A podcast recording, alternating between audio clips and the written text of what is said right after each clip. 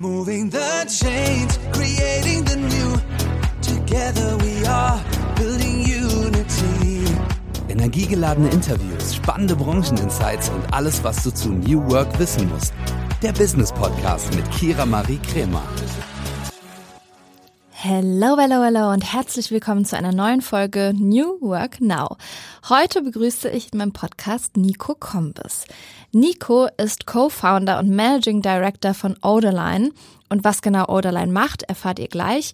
Außerdem haben wir über Themen gesprochen wie Gen Z und TikTok und warum er mit seinem Unternehmen Wert darauf legt, dass die Ellenbogengesellschaft verschwindet und man eher zu Kollaborationen neigt in der Branche. Ich wünsche euch ganz viel Spaß mit dem Gespräch und wie immer hören wir uns danach wieder. Lieber Nico, herzlich willkommen bei New Work Now und sehr schön, dass du den Weg zu uns gefunden hast. Erstmal vielen Dank an Yannick, dass er dich empfohlen hat. Und bevor wir genauer einsteigen in das, was du alles so tust, würde ich natürlich, natürlich gerne von dir wissen, womit du dein erstes Geld verdient hast. Erstmal hi, ich freue mich da zu sein. Äh, mein erstes Geld habe ich als Tennistrainer verdient während des Studiums. Äh, hatte sehr viel Glück, dass ich das machen durfte, weil meine Eltern irgendwie immer sehr viel Geld in mein eigenes Tennistraining gesteckt haben. Da bin ich sehr dankbar für äh, und durfte deswegen ganz viele Kinder, Jugendliche, aber auch Erwachsene durch die Gegend scheuchen. Äh, tatsächlich ein cooler Job, bei dem ich auch viel gelernt habe. Und spielst du heute noch Tennis? Ich spiele heute noch Tennis, Herren 30 allerdings, also über 30-Jährige, wo alles ein bisschen langsamer ist, alle Schultern sind kaputt. Äh, und das, ja, die Egos sind nicht mehr ganz so groß wie mit 22. Das ist ganz schön. Okay, sehr, sehr interessant. Aber äh, du bist ja nicht hauptberuflich Tennisspieler oder so, sondern du bist äh, Co-Founder und Managing Director von Odeline und ihr unterstützt unter anderem Unternehmen dabei, ihre Botschaft richtig zu verbreiten. Aber es gibt sicher noch mehr über Odeline zu erfahren, oder? Also es ist ja sehr interessant, ihr wurdet in der Fully Remote gegründet, seid immer noch eine Remote First Company. Erzähl doch mal ein bisschen zu Odeline. Ich glaube, das, das, das größte Alleinstellungsmerkmal hast du gerade schon genannt. Äh, remote gegründet, sind heute immer noch fully remote, ein Hybridmodell so ein bisschen, haben Mitarbeitende ganz äh, über Deutschland verteilt, äh, haben so ein paar Städte, wo wir auch ein paar mehr Leute haben. Hier bei mir in Berlin zum Beispiel sind wir zu dritt, äh, in Köln sind es auch drei, in Hamburg sind es zwei, in anderen Standorten teilweise nur eine Person. Äh, und dort ist für uns immer dann die Herausforderung, hey, wie wollen sich die Leute denn vor Ort eigentlich organisieren?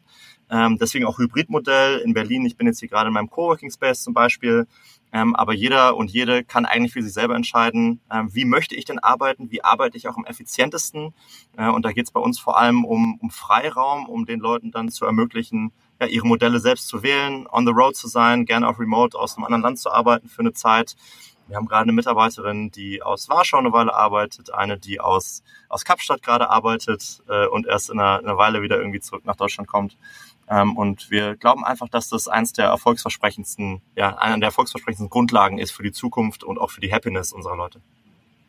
Also Flexibilität im Rahmen von New Work wird bei euch natürlich groß geschrieben, würde ich jetzt mal so unterstellen, nach dem, was du erzählt hast.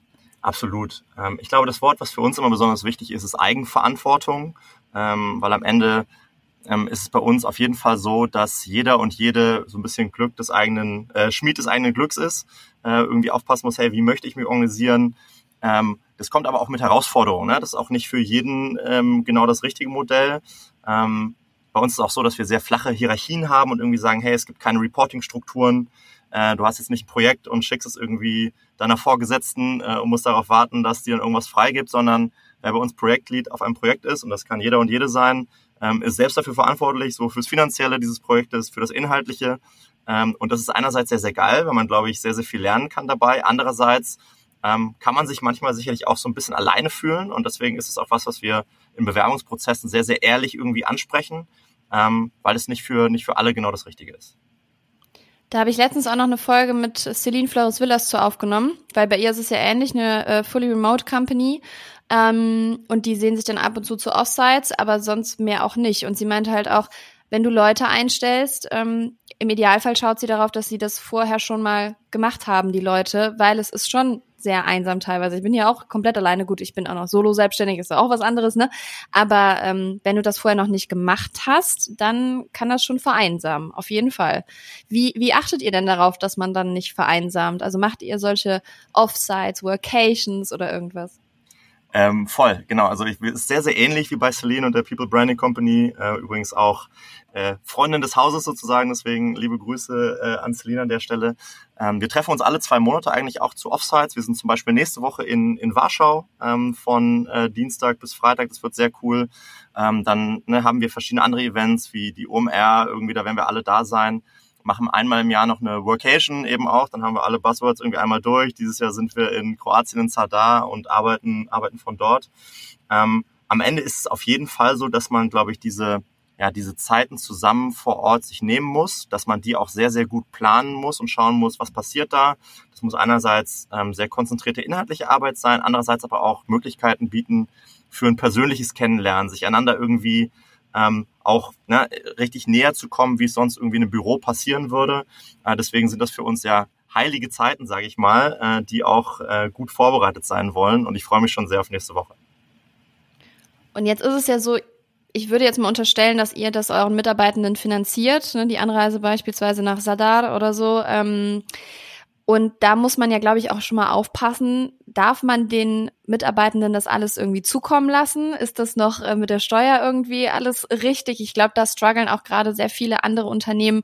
Ähm, in welcher Weise kann ich denen das jetzt zukommen lassen? Diese Benefits ja auch irgendwie und in welcher Weise nicht? Ähm, habt ihr da mit Einschränkungen zu tun oder achtet da jemand bei euch im Unternehmen drauf? Wie macht ihr das? Ähm, sehr, sehr wichtiger Punkt ist auf jeden Fall was, wo wir mit unseren SteuerberaterInnen als auch mit AnwältInnen drüber gesprochen haben anfangs, weil man sich, glaube ich, einfach vergewissern muss, ne, wie ist das, wie ist das auch richtig. Ähm, da ist wichtig, dass äh, die die, die inhaltliche Zeit vor Ort im Vordergrund steht vor den Freizeitaktivitäten. Das ist ganz, ganz wichtig. Wichtig ist, dass man das, was man vor Ort tut, ähm, äh, aufschreibt äh, und äh, später irgendwie verfügbar macht, also dass man irgendwie auch nachweisen kann, hey, was haben wir denn da eigentlich gemacht? Weil, ne, wenn man irgendwie sagt, ey, wir sind auf Vacation in Sadar, dann klingt es irgendwie so, als ob wir da den ganzen Tag Inselhopping machen äh, und uns äh, am, am Land erfreuen. Am Ende ist es ja aber nur ein Coworking von, von irgendwo anders. Ähm, und das ist ganz, ganz wichtig, dass äh, das auch allen irgendwie bewusst ist, ne, dass das am Ende keine Vergnügungsreise ist, sondern dass das eine, eine Workshop-Reise irgendwie ist, ähm, wo am Ende das, das auch dokumentiert werden muss. Und diese Dokumentationspflicht ist was, ähm, was ganz, ganz wichtig ist, was, glaube ich, auch viele vergessen. Deswegen das als kleiner Tipp, äh, immer schön aufschreiben, was ihr vor Ort tut.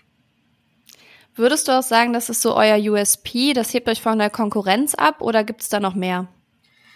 Ähm, also erstmal glaube ich, dass natürlich ähm, in, in unserer Bubble das was ist, was immer normaler wird. Ähm, ich glaube schon, dass wir das ja sehr, sehr krass auch leben, eben weil, ne, bei uns würde es jetzt nicht dazu kommen, dass wir in drei Jahren irgendwie ein Headquarter irgendwo haben, sondern äh, wir bleiben irgendwie weiter remote. Äh, natürlich müssen wir uns trotzdem darüber Gedanken machen, äh, wie sieht das aus? Wir sind jetzt aktuell 14 Leute, bald 15. Wie sieht das aus, wenn man vielleicht irgendwann mal 20, 25 hat? Äh, dann ist das alles natürlich auch gar nicht mehr, gar nicht mehr so leicht möglich. Ähm, ich glaube, was uns dazu noch auszeichnet, sind wirklich, das habe ich gerade schon gesagt, diese flachen Hierarchien. Ich glaube, so in dem äh, New Workspace sagt man immer Everybody Programs. Ne? Also jeder ist irgendwie auch beteiligt äh, daran, jeder arbeitet inhaltlich. Ähm, wir alle aus dem Gründungsteam haben eigentlich unsere alten Agenturen, wir waren alle in so Netzwerkagenturen, verlassen und gesagt, wir wollen ja inhaltlich arbeiten. Das ist das, was uns irgendwie Spaß macht. Ne? Ich möchte jetzt keine Management-Tätigkeiten den, den ganzen Tag irgendwie ausführen. Ähm, und so ist es bei uns auch. Jeder arbeitet inhaltlich. Ähm, jeder kann auf einem Projekt Support oder Lead sein. Äh, das heißt, ich bin genauso Support wie, äh, wie Lead und arbeite jemandem zu oder kriege zugearbeitet. Äh, und das ist was, was sehr, sehr angenehm ist, weil es, glaube ich, sehr, sehr befreiend ist. Einerseits für mich selbst kann ich das irgendwie sagen, weiterhin inhaltlich ähm, geile Kampagnen, geile Kommunikation umzusetzen, mit KundInnen im Austausch zu sein und andererseits aber auch anderen die Möglichkeit dazu zu geben, äh, sich auf eigenen Projekten einfach ja, ähm, in, in Szene zu setzen ähm, und, und geile, geile Geschichten zu schreiben. Hört sich richtig cool an, wirklich. Also sehr, sehr inspirierend auch für alle äh, künftigen GründerInnen vielleicht, ne? Also die auch sagen, ähm, man, man braucht kein Office mehr in dem Sinne, man kann mal umdenken, ist alles neu denken, weil ähm, das ist halt der Zahn der Zeit. Es funktioniert einfach so. Also ich persönlich bin auch super, super gerne im Homeoffice. Also ich gehe hier vielleicht zweimal am Tag raus, wenn ich mit dem Hund gehe. Ähm, und sonst bin ich super gerne zu Hause, wenn man sich da so eine Oase geschaffen hat. Und äh, der Arbeitgeber, die Arbeitgeberin das ja mit unterstützt, doch perfekt. Das ist ja das, wo die Reise so hingeht. Aber Nochmal ähm, zu den Projekten, die ihr macht. Ihr habt ja auch eine TikTok One-Stop-Shop-Lösung gerade. Ähm, was steckt da genau dahinter? Weil du bist ja gleichzeitig auch Creative Strategist äh, des Ganzen. Erzähl doch darüber mal ein bisschen mehr ich hätte es nicht besser beschreiben können, deswegen das war schon mal äh, sehr gut. Ja, wir haben Anfang 2021, war das schon ein Jahr nachdem wir online gegründet hatten, gesehen, hey, in, in TikTok entsteht irgendwas, wo auch ein großes Marktpotenzial einfach vorhanden ist. Und damals haben wir ein Joint Venture gegründet mit äh, Pia Media, ähm, einer ja, ne-, Mediaagentur aus, aus unserem Netzwerk. Und heute ist Fipex unsere Oderline TikTok-Marke, würde ich das Ganze mal nennen. Ähm, wo wir, und deswegen ist One-Stop-Shop irgendwie auch richtig, alles von ganz vorne im Prozess machen, also Strategie, ähm, Konzeption, ähm, die Überzeugungsarbeit in Unternehmen zu leisten, warum das denn möglicherweise, ne, nicht in allen Fällen, aber möglicherweise eine gute Sache ist, auf TikTok aktiv zu sein. Ähm, dann aber auch die Umsetzung zu machen. Ne? Produziert man Kampagnen, arbeitet man mit CreatorInnen zusammen, ähm, wie stellt man organische Kanäle irgendwie ähm, beispielsweise auf, ne? macht man das Ganze nur über Paid Advertising und dann am Ende eben auch die Paid-Aussteuerung, die Analyse des Ganzen und die Weiterentwicklung von Kanälen. Das ist eben was, was wir ähm, auf, auf TikTok irgendwie von, von vorne bis hinten umsetzen.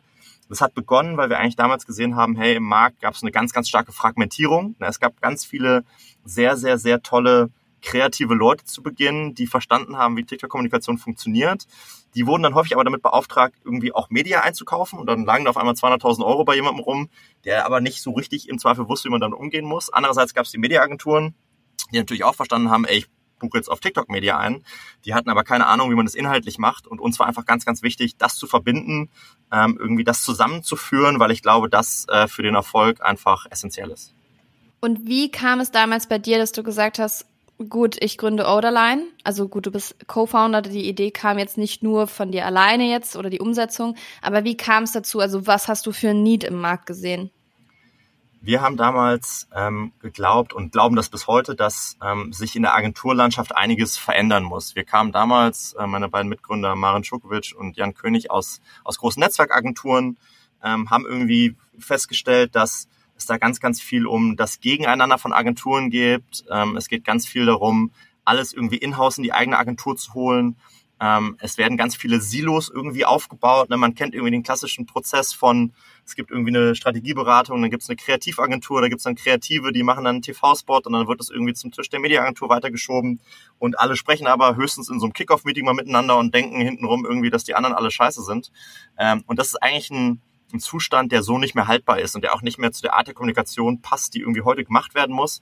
Und deswegen ist unser, unser Mantra heute Kollaboration statt äh, Ellenbogengesellschaft. Deswegen heißen wir auch Oderland Collective. Also wir haben ein ganz, ganz starkes Netzwerk an tollen PartnerInnen, die wir immer dann ganz transparent ins Boot holen, wenn wir sie brauchen, weil wir wissen, dass wir eben nicht alles können, aber über dieses Collective können wir fast alles abdecken, weil wir für alles die schlauesten Leute kennen. Und ich glaube, diese Offenheit dafür auch ja am Ende auch Budgets zu teilen, ähm, ist, ist ganz, ganz wichtig, weil sie dazu führt, dass man ja gute Connections äh, macht, viel Vertrauen aufbaut, was sich dann später auch wieder in bessere Arbeit auszeichnet. Es gibt da im New Work-Kontext auch einen Begriff, der nennt sich Co-Opetition, von Competition und äh, Collaboration. Und das passt ja ganz gut. Also ähm, dahingehend seid ihr ja anscheinend jetzt ein Best Practice. Mein neues Best Practice, wenn ich Co-Opetition erzähle. Sehr cool. Ähm, und nochmal zurück zu TikTok.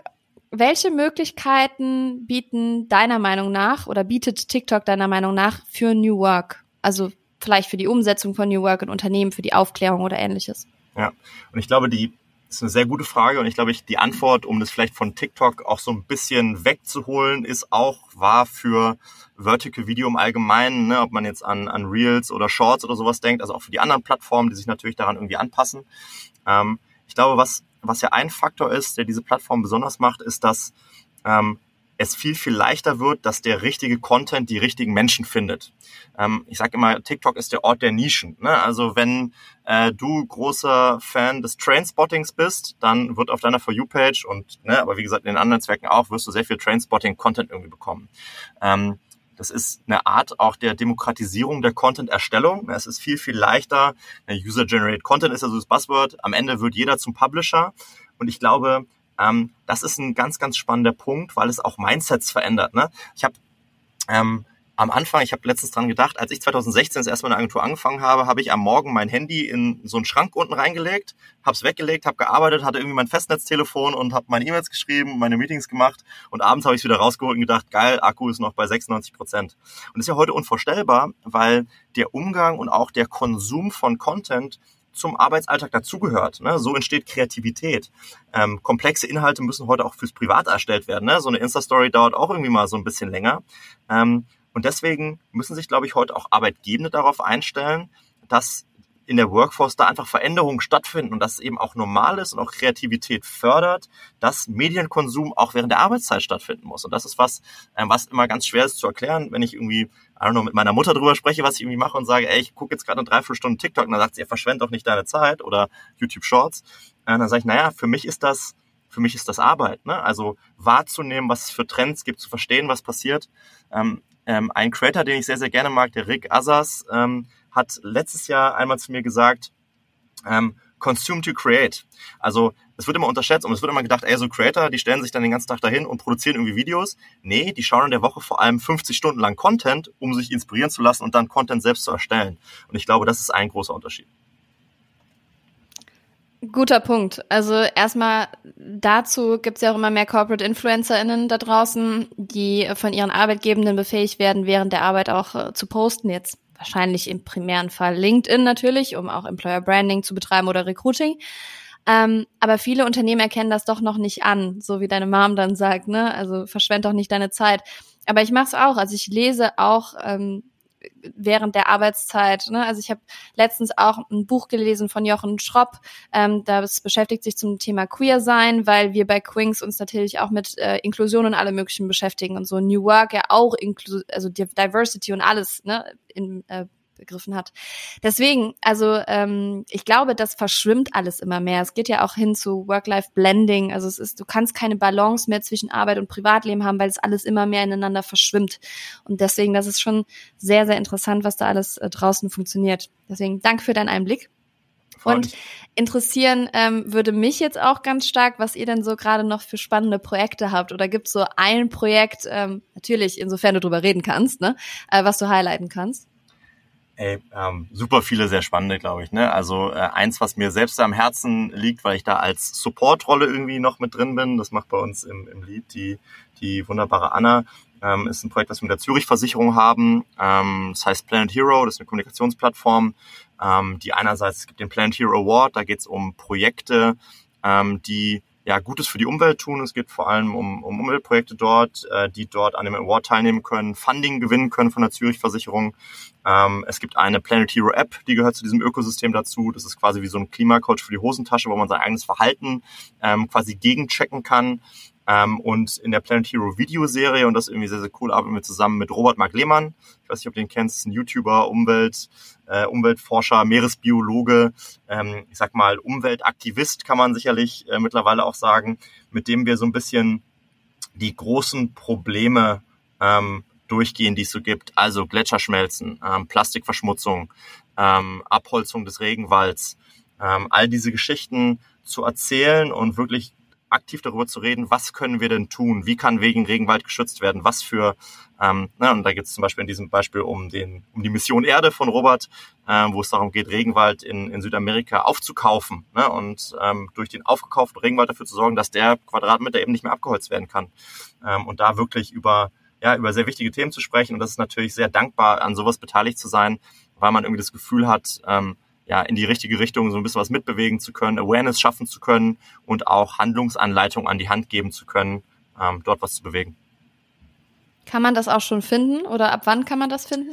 Ähm, live seit letztem, seit letztem Frühjahr tatsächlich. Wir sind schon im Jahr zwei. Also wenn ihr Zürich Planet Hero ähm, auf YouTube in den Searchbar eingibt, dann wird euch ganz viele entgegenkommen. Äh, deswegen gerne, gerne mal reinschauen.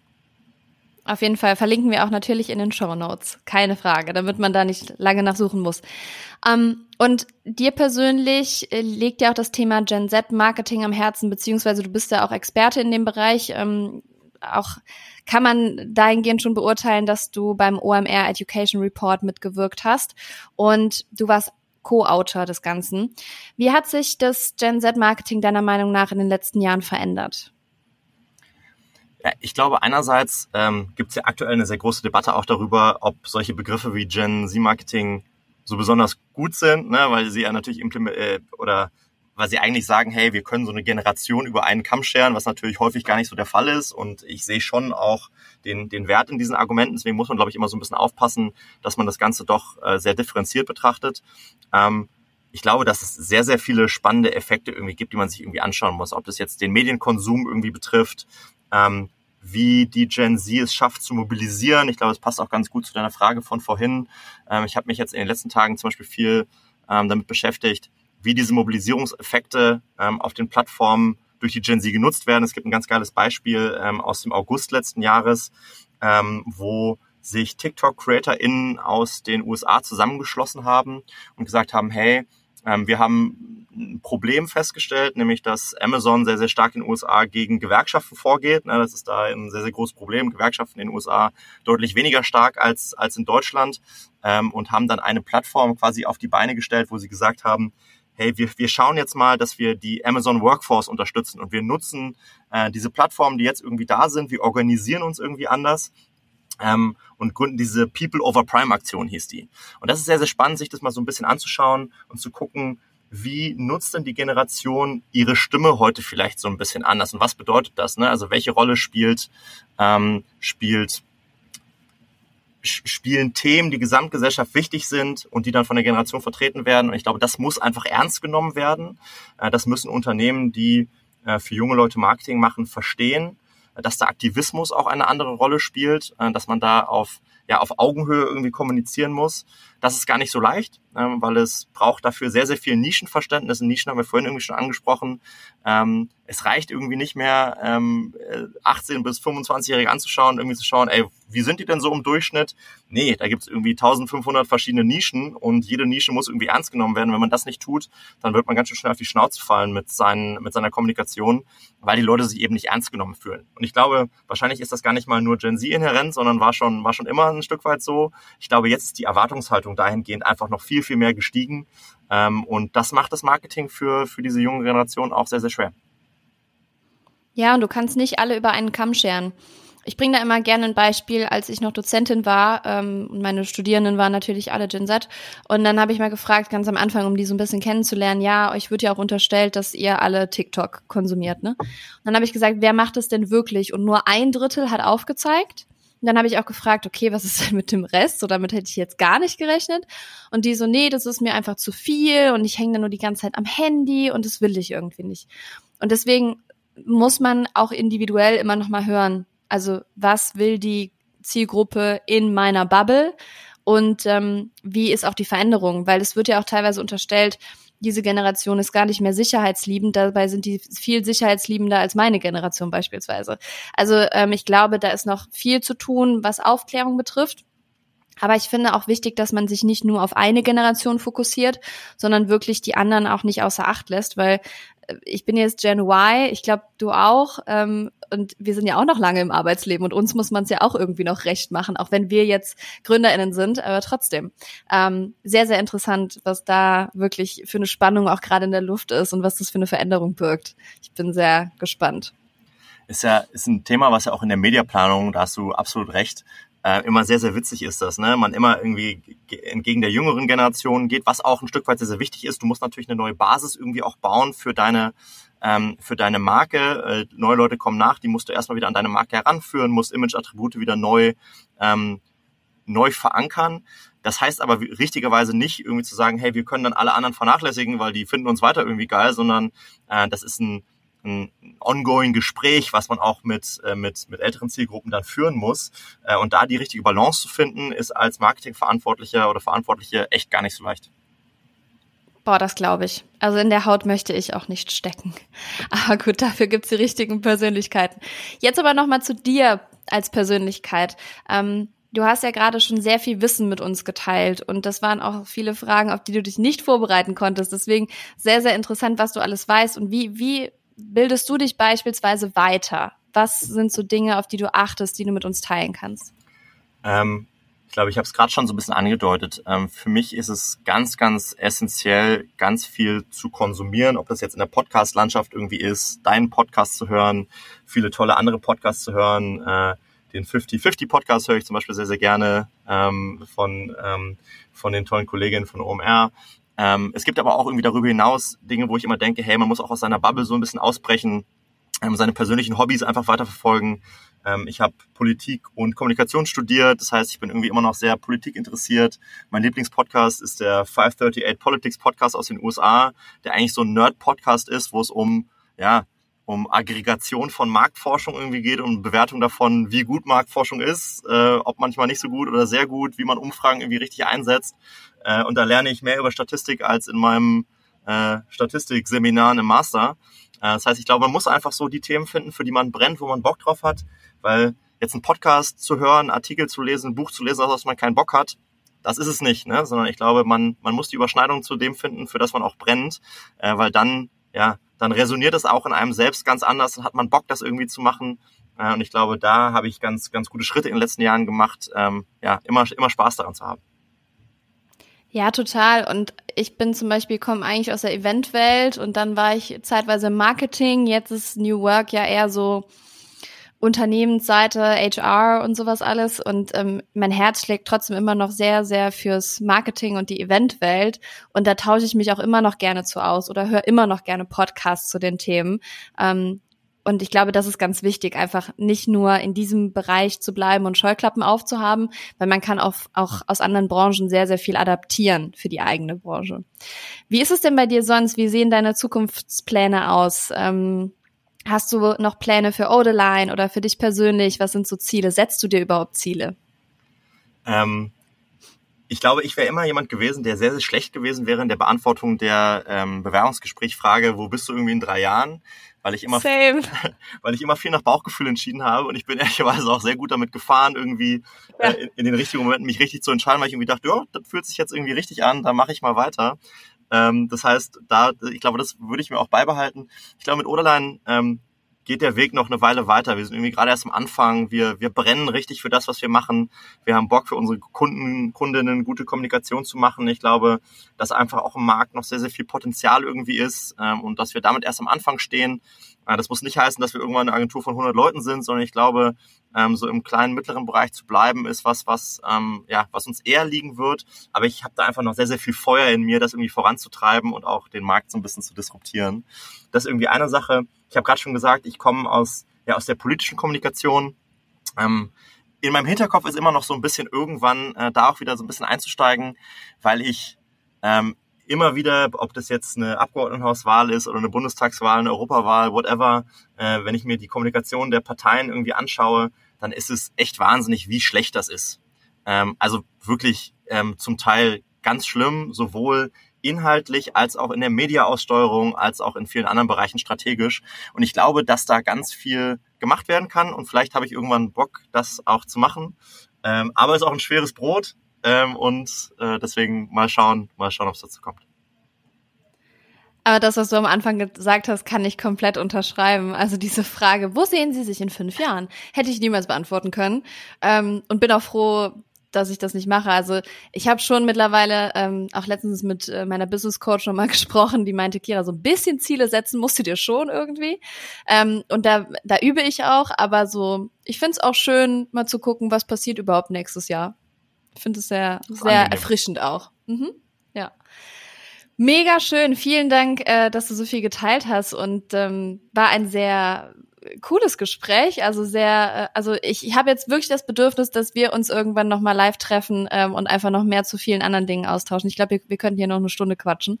Ähm, aber zum Abschluss der Folge würde ich dich natürlich gerne fragen, wie alle Gästinnen auch, was du denn dem jüngeren Nico raten würdest.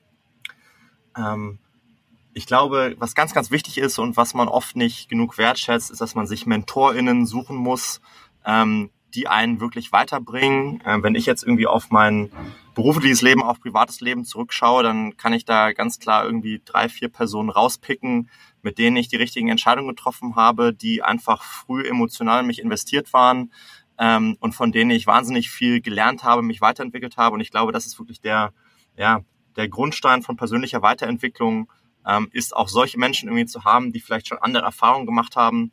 Ähm, dafür bin ich sehr dankbar, bin sehr froh, das irgendwie gemacht zu haben und das ist auch was, was ich echt jedem und jede Zuhörerin ins Herz legen würde, das auch, das auch zu machen und solche Personen zu suchen. Absolut. Bist du denn selbst auch Mentor? Ähm, ich glaube schon. Ähm, ich, ich, ich gebe mir auf jeden Fall Mühe. Ähm, wir haben zum Beispiel im beruflichen Kontext sehr, sehr viel zu tun mit ja, so Gen Z-GründerInnen, ne? Menschen, die irgendwie mit zwischen 18 und 19, 20 gegründet haben. Ich sitze im Beirat äh, eines tollen Unternehmens, Pro and Me beispielsweise.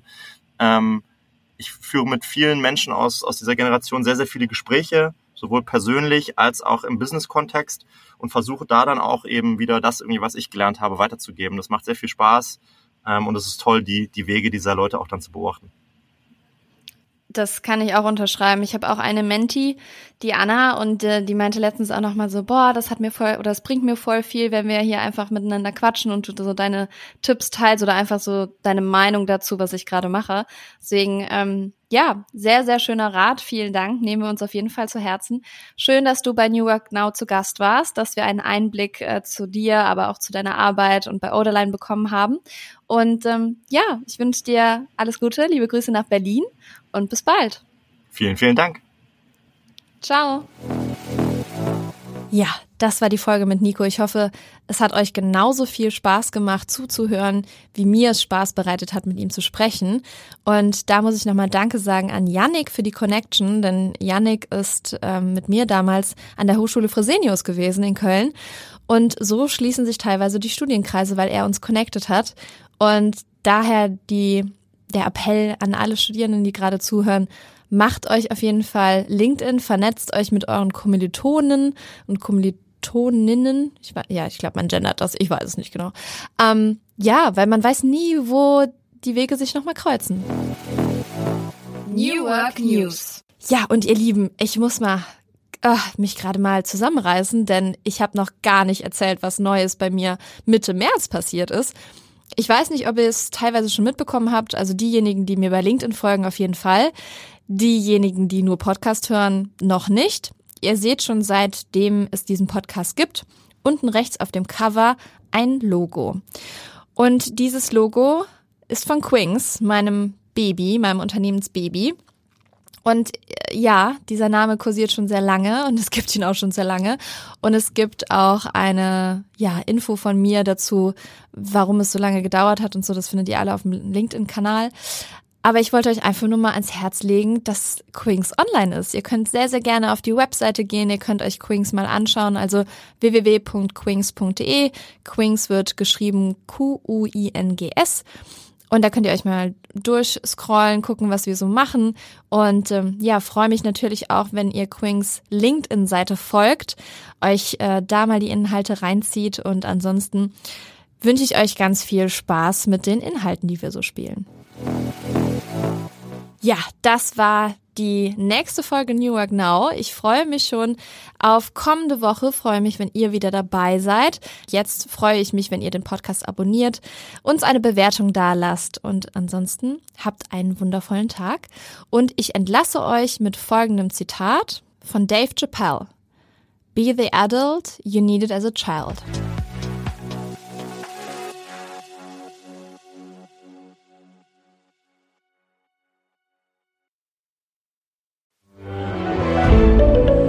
Ein Podcast von Funke.